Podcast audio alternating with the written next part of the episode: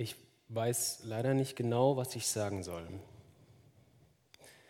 Und das ist nicht irgendein fancy Einstieg in diese Predigt, sondern ich weiß tatsächlich nicht, was ich sagen soll. Vermutlich wurde ich vor drei Monaten gefragt, als die Staffel geplant wurde, ob ich an jedem Sonntag zu diesem Bibeltext predigen kann. Vor neun Wochen habe ich dem Siggi, der dafür verantwortlich ist, das erste Mal geschrieben, wie das Thema heißen könnte. Vor acht Wochen konnte ich schon sagen, was ist meine Struktur, was denke ich, was will der Text aussagen. Vor drei Wochen hatte ich den roten Faden meiner Predigt fertig. Vor zwei Wochen wusste ich, wie ist die gesamte Struktur. Und letzte Woche war meine Predigt komplett fertig geschrieben. Wir wohnen in einem alten Haus. Unten drunter ist eine kleine Freikirche, eine Adventistengemeinde, was den Vorteil hat, wenn ich fertig bin mit meinen Predigten, gehe ich immer einfach ein Stockwerk tiefer, da ist dann ein freier Gemeindesaal und dann spreche ich da meine Predigten ein, weil ich irgendwie versuche, sie auswendig zu können. Und ich habe am Dienstag da gestanden und wollte, bin die ersten Abschnitte meiner Predigt durchgegangen, die Einleitung, die Hinführung, das, was ich wahrscheinlich den roten Faden bei so einer Predigt nennen würde. Und ich habe festgestellt, ich kann diese Predigt nicht halten. Und ich habe Sigi angerufen und habe gesagt, ich kann diese Predigt nicht halten. Seit ungefähr drei Wochen beschäftigt mich diese Predigt, wenn ich aufwache und wenn ich schlafen gehe. Und ich habe immer gedacht, Irgendwann ist der 22. da, 21 Uhr, 22 Uhr und du kannst nach Hause gehen und kannst sagen, jetzt ist die Predigt gehalten. Aber es hat mich die letzten drei Wochen, und ich weiß nicht, woher das kam, fertig gemacht. Ich habe, wie gesagt, eine kleine Tochter. Ich habe mit meiner Tochter Playmobil gespielt und musste die ganze Zeit über diese Predigt nachdenken. Ich bin eingeschlafen und habe gemerkt, das beschäftigt mich, es macht mich irgendwie erschöpft, es macht mich müde, es macht mich nervös. Und ich musste dann am Dienstag sagen, ich kann diese Predigt nicht halten. Ich habe schon wahrscheinlich 15 Mal in meinem Leben gepredigt. Das fühlt sich oft gut an. Ich finde es ein großes Privileg, dass ich hier vorne stehen darf und das vermitteln darf, von dem ich denke, das ist Gottes Wort. Da spricht Jesus etwas zu dir und zu mir und ich darf das irgendwie vermitteln. Oft fühle ich mich wahrscheinlich auch besonders, das ist irgendwie schön, hier vorne zu stehen. Das ist auch gut zu hören, wenn nachher Leute auf einen zukommen und denken oder sagen, die Predigt hat mir irgendwie gut getan. Irgendwas von dem, was du gesagt hast, hat mich irgendwie angesprochen. Und wenn ich dann als Theologiestudent, ich würde sagen, ich bin seit vielen, vielen Jahren Christ, dann an einem Dienstag anrufe und sage, ich kann diese Predigt nicht halten, fühlt sich das unfassbar nach Versagen an. Ich denke, ich lasse irgendwelche Leute im Stich. Ich habe Sigi gesagt, ich weiß nicht, ob du dafür Verständnis hast, aber ich muss sagen, ich kann diese Predigt nicht halten, weil es mich fertig macht weil ich merke, ich kann überhaupt nicht meiner Familie gerecht werden. Und ich habe gesagt, das Einzige, was ich dir anbieten kann, ist, weil ich weiß, ist auch schwer, irgendwie so spontan was auf den Boden zu stampfen, ich muss für mich sagen, ich nehme diese Predigt und lege sie jetzt irgendwo in eine Schublade und kann mich hier hinstellen, ich habe hier irgendwas im Kopf, ich habe hier zu diesem Text gearbeitet und stelle mich hier hin, nehme nichts mit aus meiner, außer meiner Bibel und wir schauen da irgendwie gemeinsam rein weil ich glaube, dieser Text hat ganz viel zu sagen. Ich finde, er hat auch viele schwierige Sachen, die ich irgendwie nicht verstehe, die mich irgendwie zum Nachdenken bringen, die ich auch schwierig finde, jemand anderem mitzuteilen. Und ich habe gesagt, vielleicht ist das eine Chance, vielleicht ist das auch eine Möglichkeit zu sagen, wir schlagen einfach zusammen die Bibel auf und gucken da rein. Und das meinte Flo eben damit, dass ihr vielleicht mehr Interaktionsmöglichkeiten habt. Ich bitte euch gleich, holt euer Handy raus oder wenn ihr äh, welche von diesen Superchristen seid, dann holt eure Bibel raus ähm, und lasst uns gemeinsam in den Bibeltext schauen.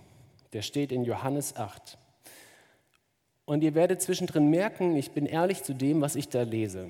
Und ich werde meine Fragen offen formulieren und wahrscheinlich werde ich Fragen stellen, auf die ich selbst keine Antworten habe. Und wenn ihr Fragen habt, von der ihr denkt, ich hätte gerne, dass es ich beantworte oder vielleicht will ich auch einfach was in den Raum geben, dann ruft es einfach rein, unterbrecht mich einfach oder schreibt es im YouTube-Chat oder auf der Seite vom Sattgottesdienst. Ich will zu Anfang noch beten.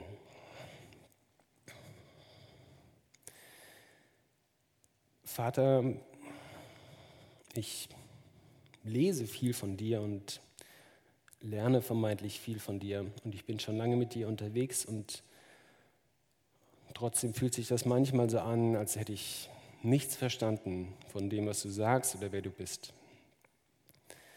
Und ich wünsche mir, irgendwie stark zu sein, gerade jetzt heute Abend, aber das bin ich nicht. Und ich will darauf vertrauen, wenn du sagst, dass du in den Schwachen mächtig bist, dass du da bist und dass du uns irgendwie verstehen lässt, was du da schreibst in dieser Bibelstelle und was das uns zu sagen hat. Amen.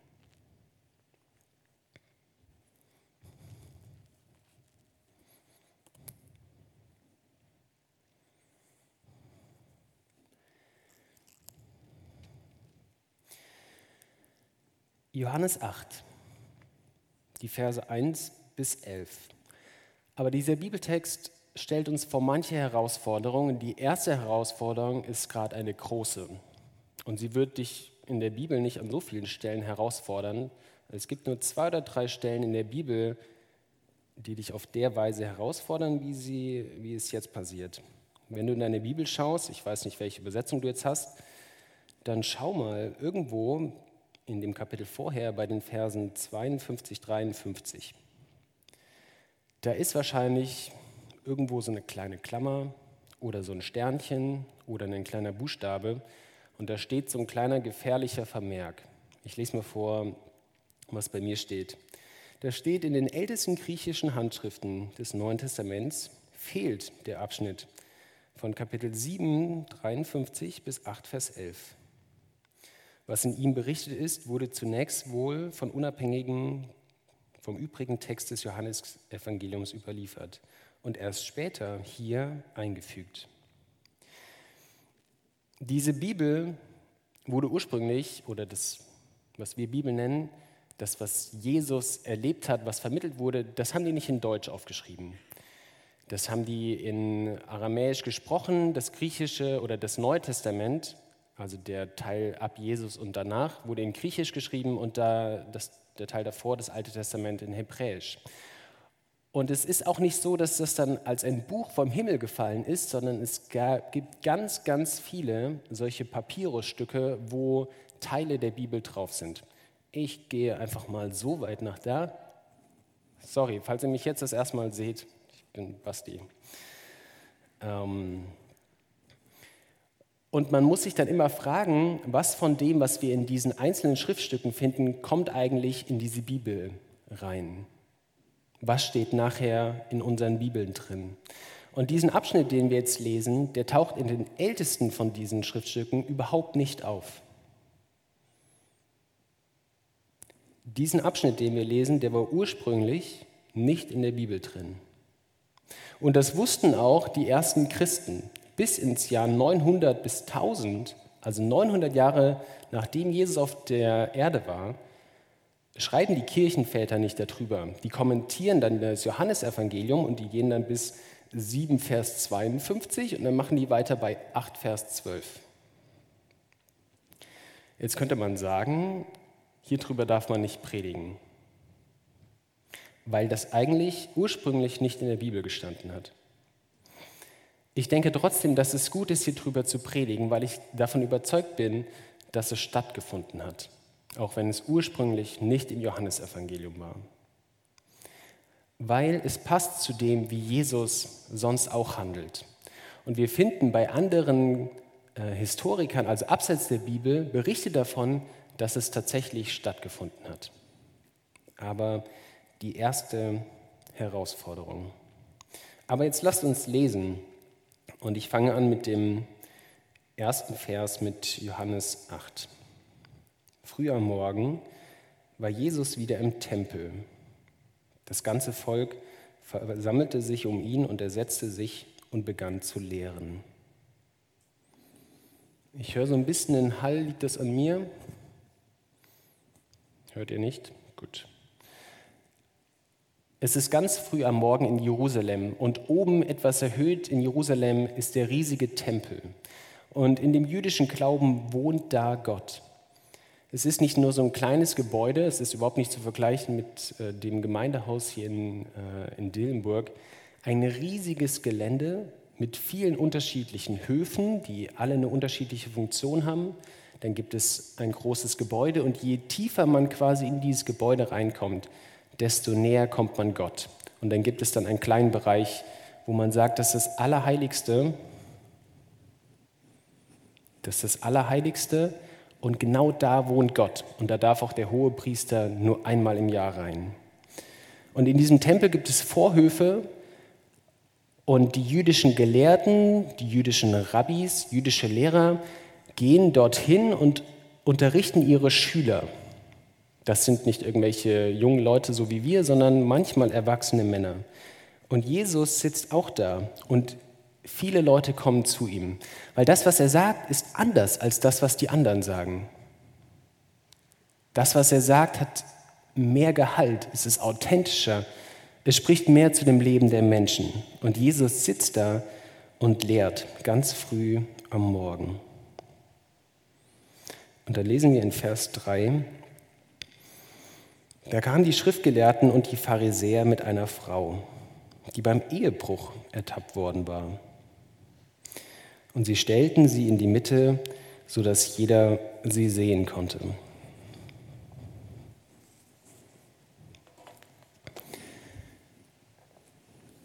Wisst ihr, was ich mir manchmal wünschen würde in der Bibel oder tatsächlich auch ziemlich oft?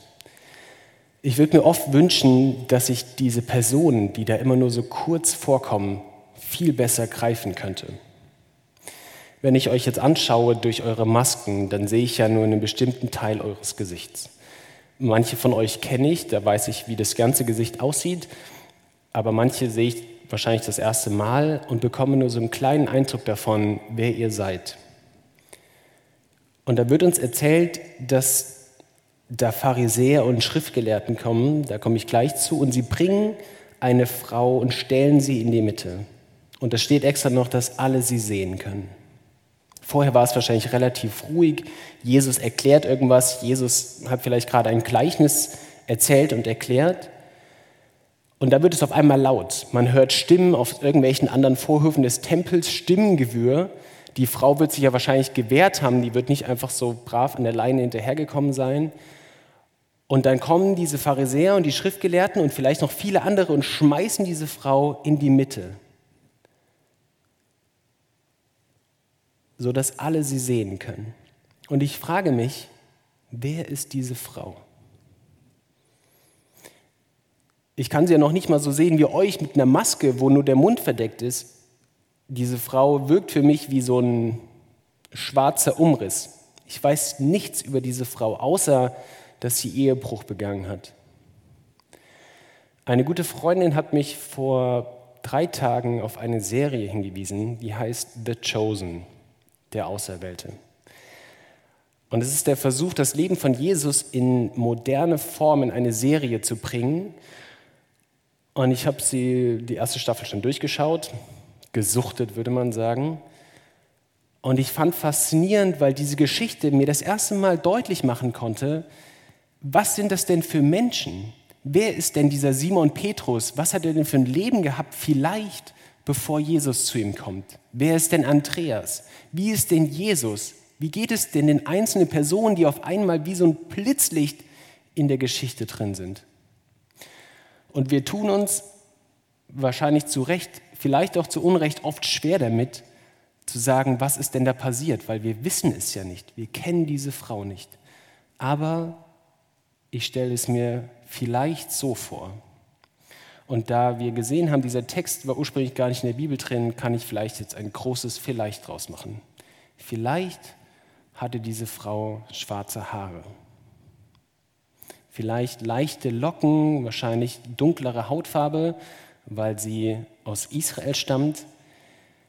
Vielleicht waren ihre Klamotten mal schön gewesen, aber jetzt zerrissen oder dreckig, weil sie im Dreck liegt.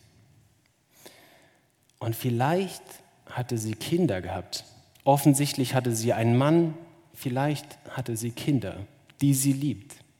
Vielleicht hat sie auch mal ihren Ehemann geliebt, vielleicht liebt sie ihn sogar noch immer. Aber vielleicht gab es dann irgendwann diesen Moment, wo sie merkte, Sachen funktionieren nicht mehr so, wie es ist. Ich habe mich gefragt, was motiviert denn Menschen dazu, fremd zu gehen? Das ist jetzt ja nichts, was nur damals passiert ist, das passiert ja heute auch noch. Vielleicht hat ihr ihre Ehe nicht mehr das gegeben, was sie gesucht hat. Vielleicht ist sie eines Morgens zum Markt gegangen an irgendeinem Tor in Jerusalem und der Obsthändler ist ihr irgendwie ins Auge gefallen. Ihre Blicke haben sich getroffen und jeden Morgen hat sie sich genauso sehr darauf gefreut, ihn zu sehen, wie sie sich gefreut hat, frisches Obst zu bekommen. Und vielleicht kam dann eines zum anderen und sie ist ihrem Mann fremdgegangen. Was motiviert Menschen? Und es ist ja oft abstrakt. Abstrakt selbst ist ein abstraktes Wort. Wenn ich das Wort Sünde höre, dann ist es ein Wort in meinem Kopf. Aber ich finde, bei dem Thema Fremdgehen wird deutlich, es hat ja gravierende Auswirkungen. Ich denke, jeder von euch kann sich das vorstellen. Wir haben alle irgendwelche gängigen Soaps geschaut, wir haben alle ähm, das irgendwo mal in den Medien gesehen, vielleicht sogar in unserem persönlichen Umfeld. Vielleicht bin ich selbst Betroffener, vielleicht bin ich meinem Partner auch schon fremdgegangen. Ich weiß das nicht. Aber ich finde, bei Fremdgehen und bei vielen anderen Sachen, die die Bibel als Sünde bezeichnet, wird deutlich, das hat ja Konsequenzen. Das ist nicht abstrakt. Es führt dazu, dass die Frau vielleicht nach Hause gegangen ist und gedacht hat, ich kann meinem Mann nicht mehr in die Augen schauen. Dass sie geweint hat, als sie ihre Kinder angeschaut hat, weil sie sich gefragt hat, was ist denn jetzt? Selbst wenn mein Mann das nicht rausfindet, was macht das denn mit mir und meiner Familie? Und es wird irgendwie konkret. Und zudem, dass das schlimm ist, wird es dann noch schlimmer, weil auf einmal stehen irgendwelche Pharisäer und Schriftgelehrten in der Tür, wie auch immer das passiert ist, aber sie stehen in der Tür, hier ist das Bett, sie stehen in der Tür, irgendwelche alten, weisen Männer und ziehen sie dann aus dem Bett raus, ziehen sie einmal durch die ganze Stadt in den Tempel und werfen dem irgendeinem jüdischen Gelehrten mitten in so eine Menschentraube hin und sagen, die Frau ist fremdgegangen, die Frau hat Ehebruch begangen. Und jetzt liegt sie da.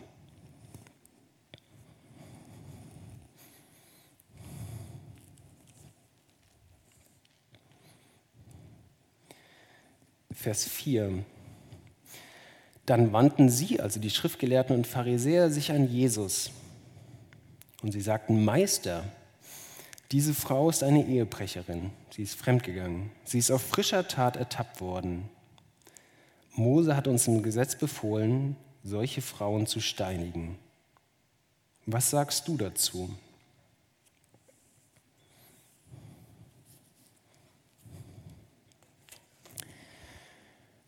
Wenn ihr euch das vorstellt, versucht euch mal da reinzudenken in diesen, auch wenn ihr noch nie im Jerusalemer Tempel wart, da war ich auch nie, stellt euch das mal vor, so ein Innenhof, relativ viele Leute, diese Frau in der Mitte. Für mich wirkt das so ein bisschen wie in einem Gerichtssaal.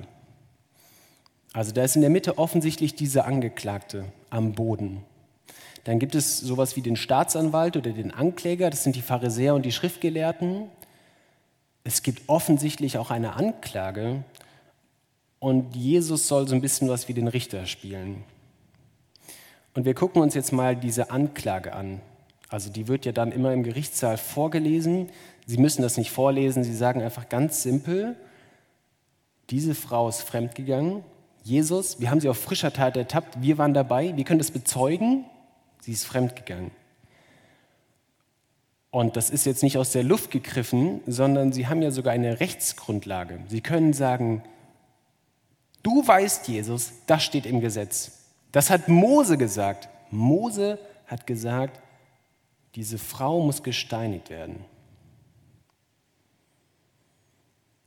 Und ich habe eben versucht deutlich zu machen, dass ich nachvollziehen kann, dass Fremdgehen Beziehungen zerstört und dass es dann irgendwie greifbar wird, dass Sünde immer was damit zu tun hat, dass entweder Beziehungen zu Menschen kaputt gehen, schwierig werden oder Beziehung zu Gott kaputt geht oder schwierig wird. Aber ich für mich persönlich, ich frage mich, warum muss diese Strafe so hart sein? Muss diese Frau jetzt wirklich sterben, weil sie fremdgegangen ist? Ich finde das irgendwie grausam. Ich finde oft, wenn ich Texte im Alten Testament lese, tun sich in meinem Kopf Fragezeichen auf und ich frage mich, warum Gott ist das jetzt so drastisch? Ich verstehe, dass Sünde drastisch ist. Ich verstehe, dass Sünde für Gott weitreichende Konsequenzen hat und für uns auch. Aber ich finde es oft schnürt sich da in mir was zusammen, wenn ich höre, wie schnell das dann auch zum Tod führt. Aber diese Anklage ist da. Diese Frau soll gesteinigt werden.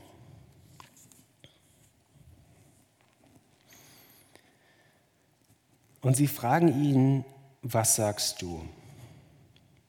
Vers 6. Mit dieser Frage wollten sie Jesus eine Falle stellen, um dann Anklage gegen ihn erheben zu können. Aber Jesus beugte sich vor und schrieb mit dem Finger auf die Erde.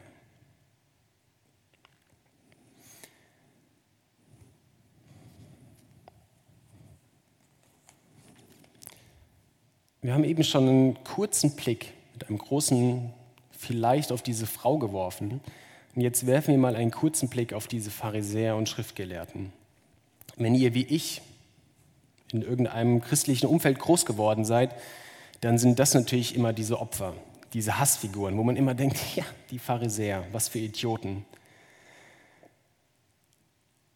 Und ich weiß nicht, ob es wir uns damit zu leicht machen.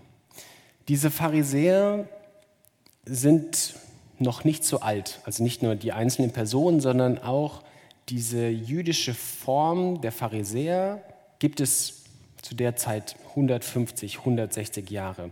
Und sie sind sowas wie die religiösen Führer. Und was sie auf jeden Fall können, ist, sie kennen alle Gesetzestexte. Ja, es gibt dann Schulen, wo dann äh, junge Juden hingehen und die ganzen Gesetzestexte auswendig lernen. Und die Pharisäer kennen sie alle. Ich muss für mich sagen, obwohl ich ja Theologie studiere, ich kenne unfassbar wenige Bibeltexte und versuche mehr zu kennen. Die konnten sie alle fehlerfrei aufsagen. Und wir lesen im Johannesevangelium ein bisschen vorher, wird uns mal ein Pharisäer vorgestellt. Und ich denke, das ist einer von den Guten. Der heißt Nikodemus. Und ich finde, an Nikodemus können wir ein bisschen nachvollziehen, dass das für die Pharisäer auch nicht leicht war.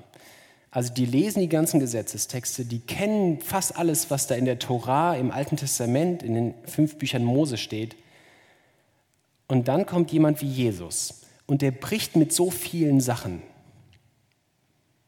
Er macht Sachen, die vorher niemand gemacht hat. Und er sagt von sich, ich bin der Sohn Gottes. Er sagt von sich, er kann Sünden vergeben. Und in ihren Köpfen rattern natürlich die Zahnräder und sie müssen sich fragen, hat er das Recht dazu? Weil sie vielleicht auch die Verantwortung haben zu sagen, nein, du hast nicht das Recht dazu.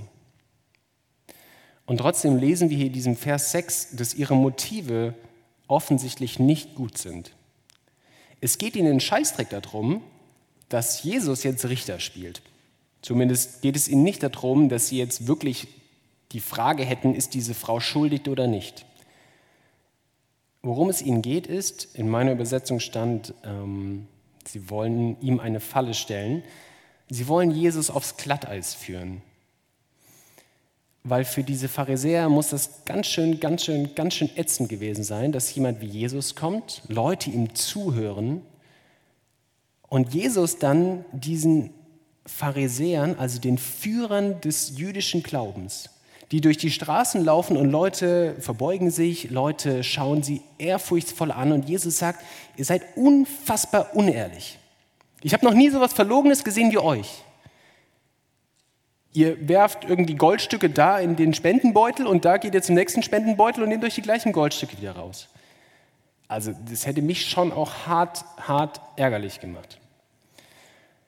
Und wir lesen in allen Evangelien, irgendwann reicht es ihnen und sie versuchen immer wieder, Jesus eine Falle zu stellen, ihm irgendwie einen Strick zu drehen. Und das machen sie hier auch. Und diese Falle ist folgende. Nach dem jüdischen Gesetz müsste diese Frau sterben. Nach dem römischen Gesetz müsste sie das nicht. Weil die Juden leben in ihrem Land, und ihr habt das wahrscheinlich im Geschichtsunterricht äh, mal mitbekommen, das römische Reich war so groß, dass es bis in Israel war, und die römische Besatzungsmacht hat die Gesetze gemacht. Die Juden hatten ihren Glauben mit ihren eigenen Gesetzen, aber die Römer haben letztendlich gesagt, wo es lang geht. Und dann sagen sie Jesus, Jesus, die Frau hat die Ehe gebrochen, nach unserem Gesetz muss sie sterben. Und jeder weiß, nach römischem Gesetz muss sie nicht sterben. Und was macht eigentlich Jesus? Also Option A ist, er sagt, lass uns diese Frau steinigen. Dann muss er sich nicht vorwerfen lassen, er hätte irgendwas gegen Mose gesagt. Aber dann muss er damit rechnen, dass er sofort von den Römern zur Verantwortung gezogen wird. Wenn er sagt, wir steinigen diese Frau, dann hält er sich zu seinem eigenen Glauben, zu dem Judentum, aber muss Konsequenzen fürchten von den Römern. Und zudem wird dann eine Frau gesteinigt, die eigentlich genau die Person ist, wo Jesus hingehen möchte, nämlich zu denen, die unterdrückt sind, nämlich zu denen, die sonst keine Rechte haben, die keine Freunde haben. Diese Frau, die da am Boden sitzt, eigentlich ist Jesus genau für die gekommen. Option A, nicht so toll. Option B ist, er sagt, lasst die Frau gehen oder zerrt sie vor irgendein römisches Gericht und dann wird die vielleicht zu irgendeiner längeren Haftstrafe verurteilt. Übrigens ihr Mann auch. Aber dann würden die Pharisäer sagen, Jesus, du sagst von dir, du bist ein jüdischer Lehrer, ein jüdischer Rabbi, aber das, was Mose sagt, ist dir scheißegal. Ist das euer Ernst? Leute, guckt euch den an. Er will euch sagen, er ist frommer Jude, aber das, was Mose im Gesetz sagt, ist ihm scheißegal. Option B, auch nicht so toll. Option C, einfach nichts sagen, hätte wahrscheinlich dazu geführt, dass sie dann die Frauen in irgendeinem Hinterhof gelyncht hätten, also umgebracht, in dem Hinterhof gesteinigt. Und Jesus wäre wahrscheinlich der gewesen, der sich nicht traut, klar Stellung zu beziehen. Und Jesus steht da. Und irgendwann setzt er sich auf den Boden und malt irgendwas da in den Sand. Ich habe keine Ahnung, was er gemalt hat. Vielleicht so ein Mandala oder ich weiß es nicht. Und offensichtlich nervt das die Pharisäer und die Schriftgelehrten und sie sagen, Jesus, wir haben dich etwas gefragt. Was soll mit dieser Frau passieren? Jesus sagt nichts dazu. Und sie sagen, Jesus, letztes Mal, hier stehen 100 Leute, wir wollen wissen, was passiert mit dieser Ehebrecherin.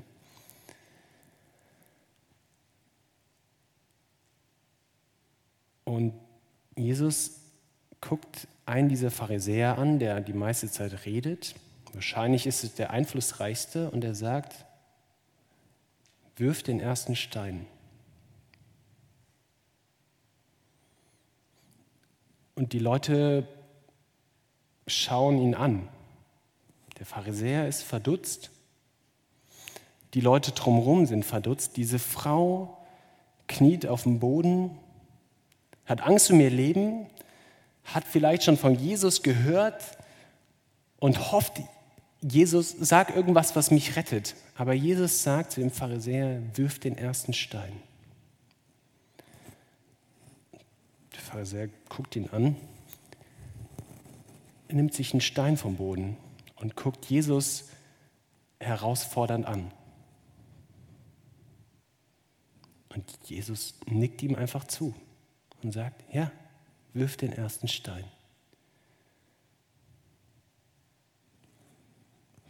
Der Pharisäer nimmt den Stein und will werfen und Jesus sagt, warte, warte, wirf ihn. Wirf ihn, aber nur, wenn du selbst keine Schuld hast.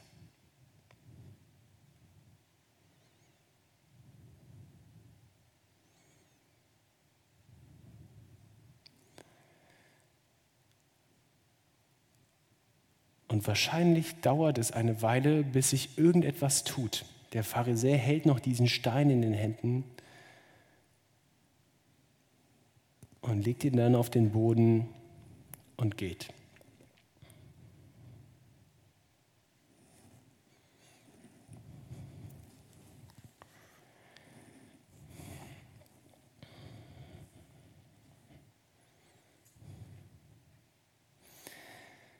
Von seinen Worten getroffen, wir sind in Vers 9, verließ einer nach dem anderen den Platz.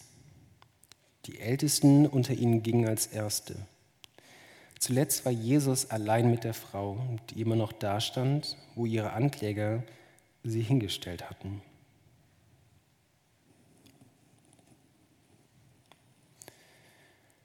Dieser biblische Text hat gerade seinen Höhepunkt erreicht. Jesus hat es geschafft, zwischen Option A Option B und ich glaube Option C war bei mir in der, in der Mitte, irgendeine geniale Option D zu finden. Indem er eigentlich sagt, ja natürlich, das Gesetz von Mose ist, wirf den ersten Stein. Diese Frau muss gesteinigt werden. Und trotzdem schafft er es, dass sie nicht gesteinigt wird, weil er es an die Bedingungen knüpft, Du darfst nur den ersten Stein werfen, wenn du selbst keine Schuld hast. Und die Leute erkennen, dass sie alle Schuld haben.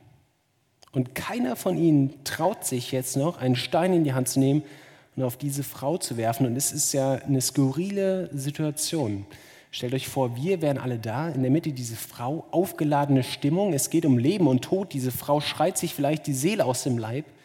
Ich weiß nicht, ob sie auf Unschuld plädiert, aber vielleicht einfach auf, aus, auf Gnade. Und dann sagt Jesus diese Worte und es wird still. Und nach und nach gehen diese ganzen Leute einfach weg.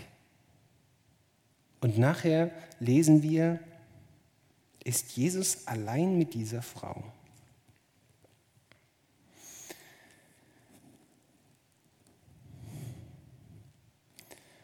Lasst uns mal Folgendes machen. Wenn das heutzutage passiert wäre, wäre wahrscheinlich eine klassische Situation. Stellt euch vor, ihr wäre da gewesen, dann hätte man wahrscheinlich genau so dagestanden.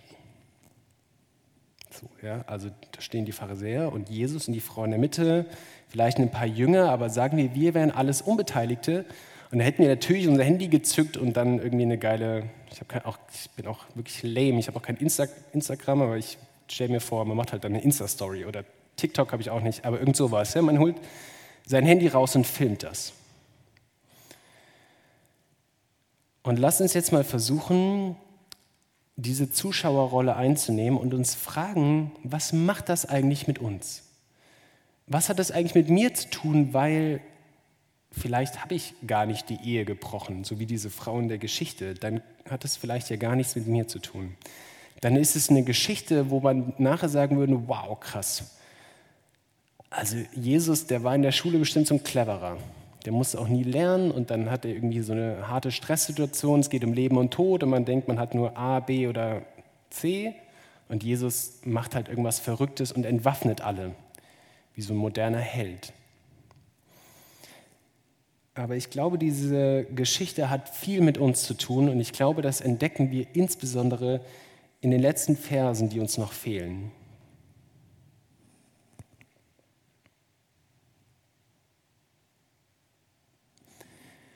Ich glaube, das Erste, was es mit uns zu tun hat, ist, auch wir sind alle schuldig. Wenn ich mich frage in dieser Geschichte, wo wäre ich denn, dann bin ich vielleicht manchmal auch einer von den Pharisäern, die gerne einen Stein werfen wollen. Auf irgendwelche Leute, die ich sehe, von denen ich denke, die haben gerade was falsch gemacht. Manchmal bin ich vielleicht auch der Unbeteiligte. Manchmal, früher wollte ich auch immer gerne Richter über meine beiden Brüder spielen. Aber wenn ich ganz ehrlich bin, ist meine Position auch genau hier. Eigentlich ist meine Position direkt neben dieser Frau. Selbst wenn ich keine Ehe gebrochen habe, merke ich, dass ich schuldig bin. Und die Bibel sagt uns, ihr seid alle schuldig. Lass uns mal im Neuen Testament ein bisschen weiterblättern. In den Römerbrief, den schreibt Paulus an die Gemeinde in Rom, und in das Kapitel 2 gehen. Und ich lese mal die ersten Verse. Da schreibt Paulus an die Gemeinde in Rom, nachdem er in dem Kapitel vorher ganz viel von irgendwelchen Sachen aufgezählt hat, die irgendwelche Leute machen. Und die Römer haben das wahrscheinlich gelesen, haben gedacht, richtig so, Paulus, mach die mal richtig fertig für alles, was die machen. Für Lug und Trug, das sind jetzt alte Worte für Stehlen und Bescheißen und für Fremdgehen und was weiß ich. Und haben die wahrscheinlich gedacht, gut so Paulus, dass du denen mal sagst, ihr habt alle was falsch gemacht. Und dann schreibt Paulus das. Deshalb darfst du allerdings nicht meinen, du seist entschuldigt, wenn du alles verurteilst. Denn wer du auch bist, indem du über einen anderen zu Gericht sitzt, sprichst du dir selbst das Urteil, weil du genau dasselbe tust wie der, zu dessen Richter du dich machst. Nun wissen wir aber, dass Gott die zu Recht verurteilt, die jene Dinge tun. Wir wissen, dass sein Urteil der Wahrheit entspricht. Und da meinst du, du könntest dem Gericht Gottes entgehen, wo du doch genauso handelst wie die, die du verurteilst?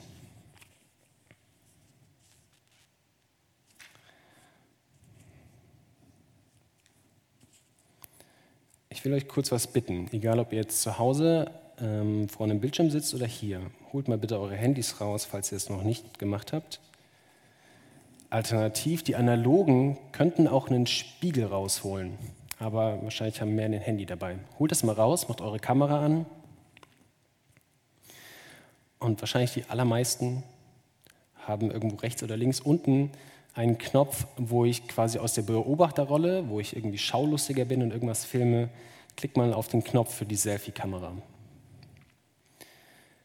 Und dann schaut euch mal an. Und ich finde es unfassbar schwer, über das Thema Schuld zu reden, weil ich finde, oft ist es einfach negativ besetzt. Zu einem gewissen Grad, natürlich ist es negativ besetzt. Aber wovon ich zutiefst überzeugt bin, ist, Gottes Blick auf dich, so wie du dich in der Selfie-Kamera siehst, ist nicht du Schuldiger.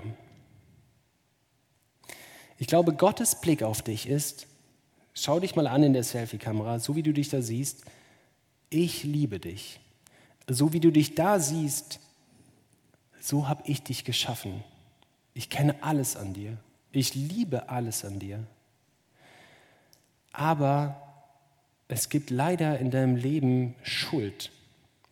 Das können verschiedene Sachen sein. Das muss auch nicht so was Großes sein wie ich bin jemandem fremdgegangen.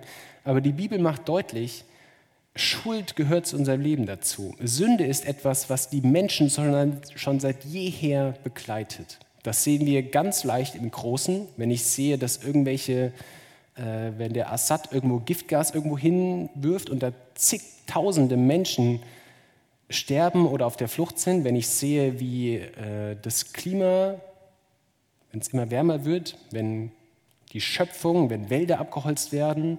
Das sehe ich, wenn ich Leute im Fernsehen sehe, die Rassisten sind. Da sehe ich das im Großen, aber ich stelle das in meinem Leben auch immer fest. Ich denke, Gott schaut mich an und sagt, ich liebe dich, aber in deinem Leben gibt es Schuld. Und diese Geschichte macht deutlich, das betrifft jeden von uns. So wie da jeder Einzelne weggeht, müsste jeder von uns sagen, ich setze mich zu dieser Frau dazu und knie mich vor Jesus hin weil ich für mich sagen muss, ja, ich bin tatsächlich schuldig.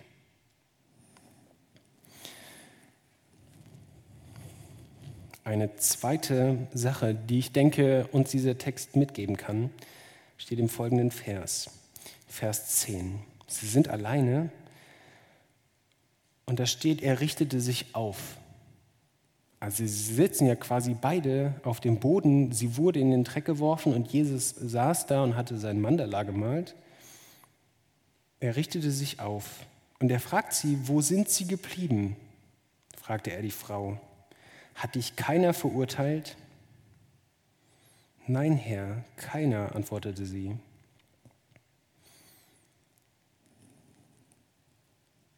Wenn wir darüber nachdenken, wenn Jesus das sagt mit dem Stein, er hätte ja so einen Stein nehmen können.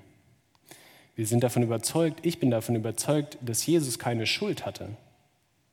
Er ist zwar nachher im Kreuz gestorben, weil ihm ganz viele Leute gesagt haben, du bist an irgendetwas schuldig geworden, so schlimm, dass du am Kreuz sterben musst, aber das finden wir nicht im Neuen Testament. Jesus hätte so einen Stein nehmen können und hätte ihn auf die Frau werfen können. Aber Jesus sagt, ich verurteile dich auch nicht.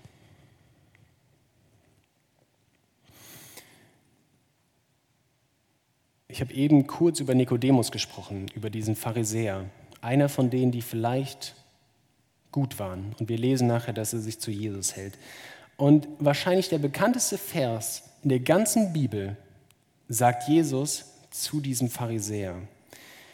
In Johannes 3,16 steht dieser ganz bekannte Vers, dass Gott seinen eingeborenen Sohn gab, damit alle, die an ihn glauben, nicht verloren gehen, sondern gerettet werden.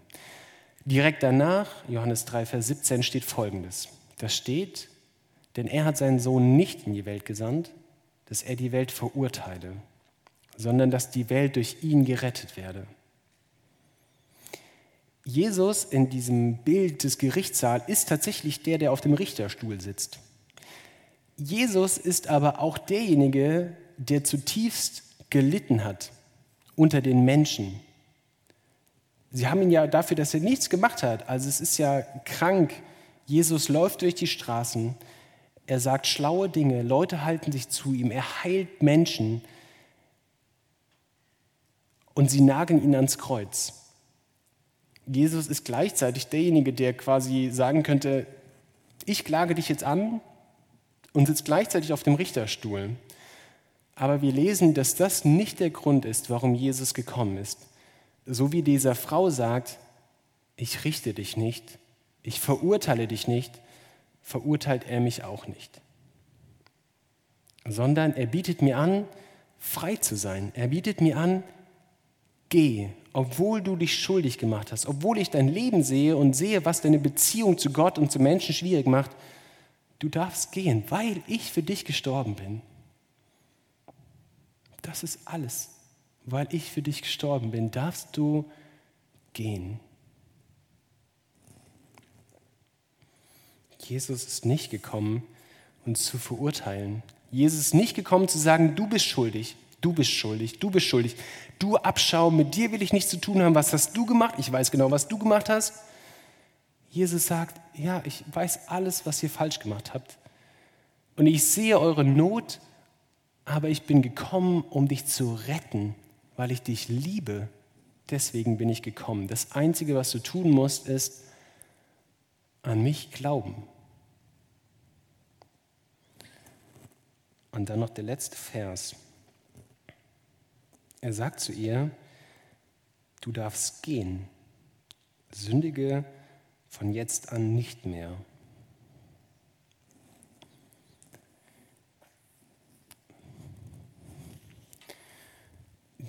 diese Frau, die ich eben versucht habe, für mich klarer zu kriegen mit vielen vielleicht, hat ja die ganze Zeit nichts gesagt. Ich vermute, ich kann es mir nicht anders vorstellen, dass sie da auf dem Boden gelegen hat, gekniet hat und geschrien hat vor Angst. Ich kann es mir nicht anders vorstellen, als, dass, als sie gesehen hat, dass die Pharisäer, die Leute, die sie gerade noch steinigen wollten, langsam durch das eine Tor mit gesenktem Haupt gehen, langsam durch das andere Tor mit gesenktem Haupt gehen, dass sie verwirrt, glücklich, vielleicht auch ängstlich war, weil sie auch jetzt nicht wusste, was macht eigentlich jetzt Jesus. Und ganz am Ende wissen wir immer noch nicht, was sie sagt. Wir wissen auch nicht, ob sie das überhaupt bereut, was sie gemacht hat. Wir wissen auch nicht, ob sie jetzt sagt, Jesus, ich glaube an dich. Wir wissen das alles nicht. Aber trotzdem fordert Jesus sie auf, geh und sündige nicht mehr.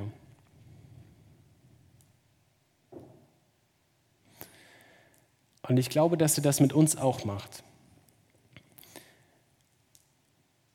Ich als Christ bin frei von der Sünde, was nicht bedeutet, dass die Sünde nicht noch irgendwie Macht über mich hat, dass sie manchmal mich irgendwo herausfordert, dass ich Sachen falsch mache, dass ich in Beziehungen versage, aber diese absolute Macht der Sünde ist gebrochen. Und Jesus sagt zu mir, wenn du mir nachfolgst, dann sündige nicht mehr. Versuch ein Leben zu führen, wo du dich fragst, was ist denn gut für dich, für deinen Mitmenschen? Wie kannst du deinem Mitmenschen etwas Gutes tun? Schau dir den an, der am Boden liegt und geh zu ihm hin und hilf ihm. Tu etwas Gutes für andere, weil die Sünde dein Leben nicht mehr bestimmen muss. Ich finde es eine spannende Geschichte und ich bin irgendwie dankbar dafür, dass sie in der Bibel steht, obwohl sie eigentlich nicht in der Bibel stehen dürfte.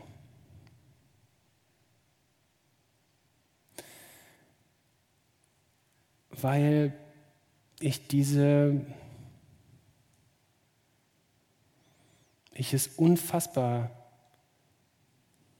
wundervoll und bewegend finde, wie Jesus mit diesen Menschen umgeht die er noch nie vorher gesehen hat, wo keiner sich drum schert. Diese Frau hatte wahrscheinlich kein hohes Ansehen, sonst wäre wahrscheinlich für die Pharisäer nicht so leicht gewesen, irgendwie eine Falle zu stellen. Und Jesus hilft ihr. Und Jesus bewahrt sie davor, gesteinigt zu werden. Und ich finde es toll, dass diese Geschichte in der Bibel steht, weil sie so tief etwas mit mir zu tun hat. Weil sie mir nochmal deutlich macht, Jesus weiß zwar, was in meinem Leben oft schief läuft. Jesus weiß auch, was in meinem Leben schiefgelaufen ist, bevor ich ihn kennengelernt habe. Aber Jesus sagt mir, trotzdem, dass ich das weiß, ich liebe dich. Und das, was ich machen will, ist, ich will dir diese Last abnehmen. Und er gibt mir die Möglichkeit, unterwegs zu sein und wahrscheinlich ein besserer Mensch zu sein. Amen.